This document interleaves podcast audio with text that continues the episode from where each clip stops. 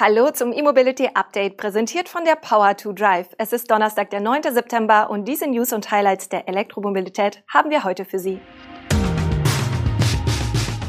Serienversion des Microlino auf der IAA. Siemens zeigt automatisierte Ladestation, Polestar liefert Single-Motor-Varianten aus, BMW präsentiert Zweiradkonzepte und die Top-Elektroautos im August.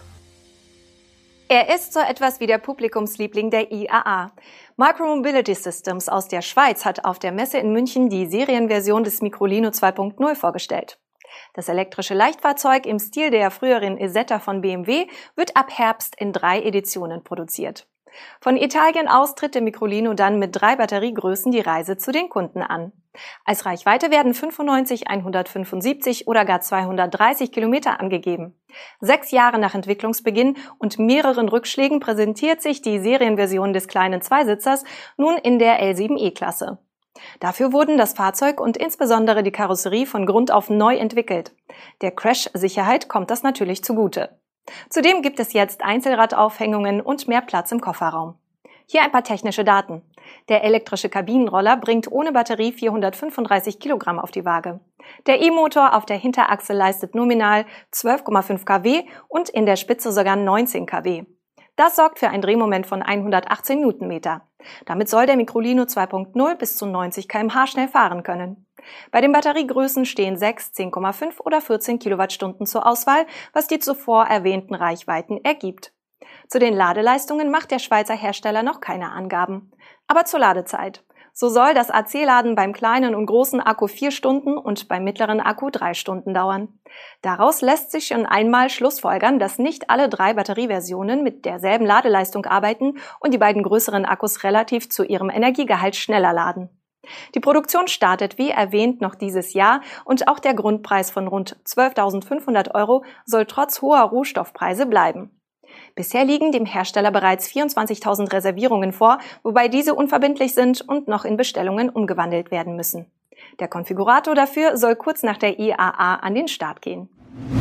Siemens hat auf der IAA Mobility als Weltpremiere das sogenannte Siemens Autonomous Charging System vorgestellt, welches das komplett automatisierte Laden von Elektroautos bis hin zum Elektro-Truck erlauben soll. Mit dem auf der Messe erstmals vorgestellten Prototypen ist eine Ladeleistung von bis zu 300 kW möglich.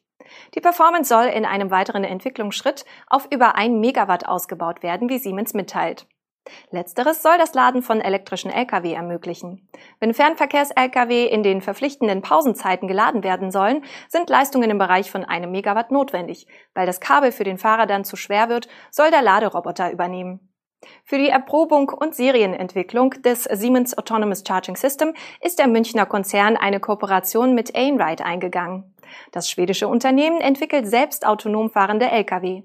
Im Rahmen der Zusammenarbeit sei bereits ein autonomer Lkw von einem autonomen Schnellladesystem mit Strom versorgt worden, heißt es.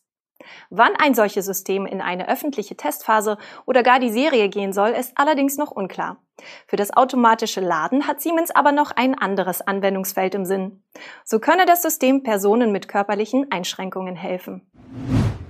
Polestar hat angekündigt, dass die im Frühjahr vorgestellten Single-Motor-Varianten des Polestar 2 noch in diesem Monat erstmals ausgeliefert werden sollen. Die Varianten des Polestar 2 mit einem Motor und kleiner bzw. großer Batterie hatte Polestar bereits im April angekündigt. Der Polestar 2 Single Motor Long Range nutzt die aus dem Allradmodell bekannte 78 Kilowattstunden Batterie, verzichtet aber auf den hinteren Motor. Der E-Antrieb an der Vorderachse leistet 170 kW. Die WLTP-Reichweite liegt bei bis zu 540 Kilometern. Neu ist der kleinere Standard-Range-Akku mit 64 Kilowattstunden. Die Leistung des Motors, der wiederum die Vorderachse antreibt, gibt Poster mit 165 kW an. Die WLTP-Reichweite liegt bei bis zu 420 Kilometern. Das bisher verfügbare Allradmodell mit 2 x 150 kW kommt auf bis zu 480 Kilometer Reichweite.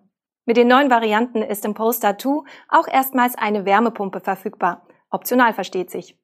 Zudem wurden die Ausstattungspakete angepasst. Diese können nun frei gewählt werden, womit auch der Basispreis sinkt auf nun 35.930 Euro nach Abzug des Umweltbonus für das Einstiegsmodell. Auf der IAA Mobility gab Polestar zudem seine globalen Expansionspläne bekannt.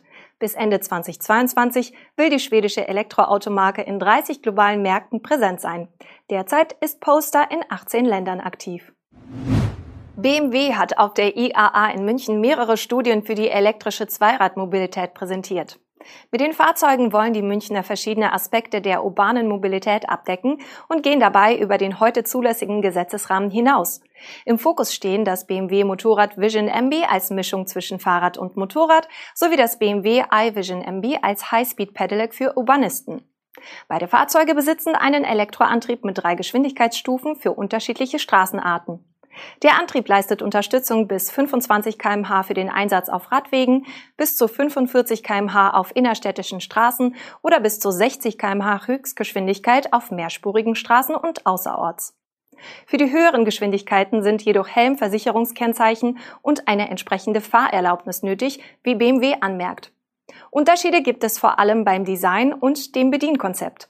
Während bei dem High-Speed Pedelec der E-Antrieb nur unterstützt und stets in die Pedale getreten werden muss, ist der E-Antrieb bei der Studie von BMW Motorrad alleine für den Vortrieb verantwortlich. Statt Pedale gibt es Fußrasten, beschleunigt wird per Gasgriff. Wie genau die Fahrstufen bis 25, 45 oder 60 kmh gewählt werden sollen, ist für BMW offen. Denkbar seien eine manuelle Wahl, aber auch die Erkennung der Straße per Geofencing-Technologie und eine damit verbundene automatische Anpassung der Höchstgeschwindigkeit.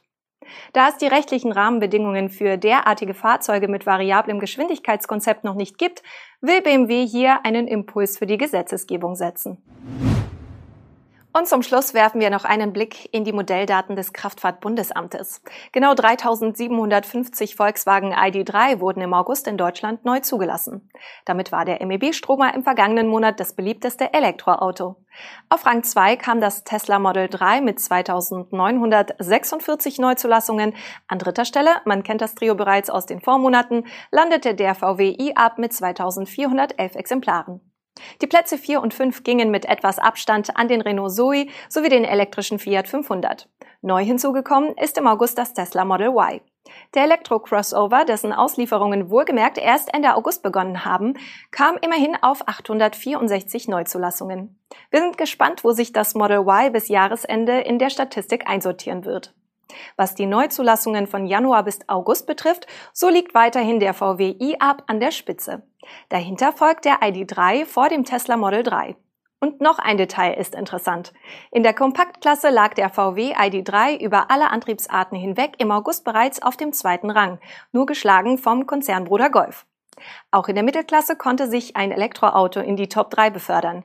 Das Tesla Model 3 ist hier dem beliebten Dreier BMW auf den Fersen.